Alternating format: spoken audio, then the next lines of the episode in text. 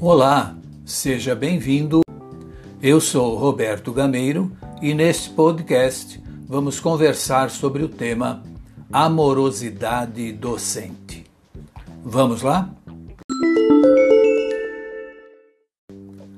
Ao perceber que o teto do prédio da escola estava desabando, a berçarista Raquel, de 32 anos, correu em direção às crianças para protegê-las, servindo-lhes de escudo.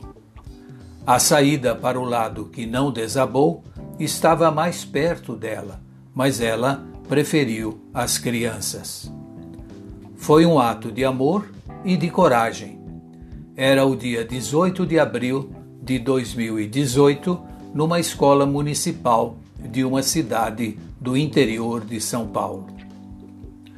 Todos os anos, os educadores das creches, da educação infantil e do fundamental recebem uma nova turminha e se apaixonam por cada uma daquelas crianças, daqueles tesouros.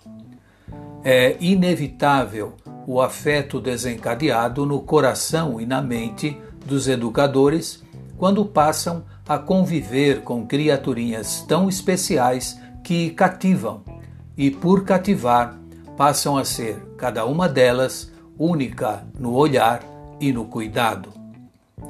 Vale lembrar o diálogo da raposa com o príncipezinho em O Pequeno Príncipe. Abre aspas.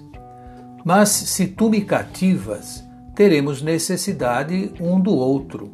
Serás para mim o único no mundo, e eu serei para ti a única no mundo. Fecha aspas. A reação instintiva e imediata de Raquel é própria dessa relação que se cria entre os docentes e os pequenos discentes nas escolas, sejam elas públicas ou privadas. Paulo Freire falava em amorosidade, acrescentando que, abre aspas, a educação é um ato de amor e por isso um ato de coragem. Fecha aspas. E dizia também que a afetividade não o assustava e não tinha medo de expressá-la, e que essa abertura ao querer bem era a maneira que tinha de autenticamente selar seu compromisso com os educandos numa prática específica do ser humano.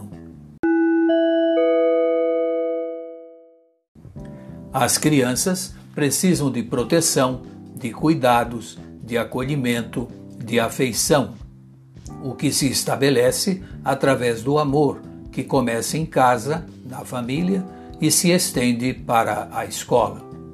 Quando a criança se percebe amada pelos seus educadores, ela espalha esse afeto para todos com quem convive.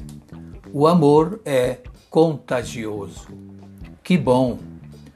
Mas em relação ao berçário em que Raquel trabalha, fica a pergunta: por que o teto desabou? Por agora é isso.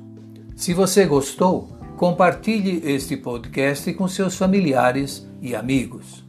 Antes de terminar, fica a minha recomendação de hoje. Seja protagonista da sua existência.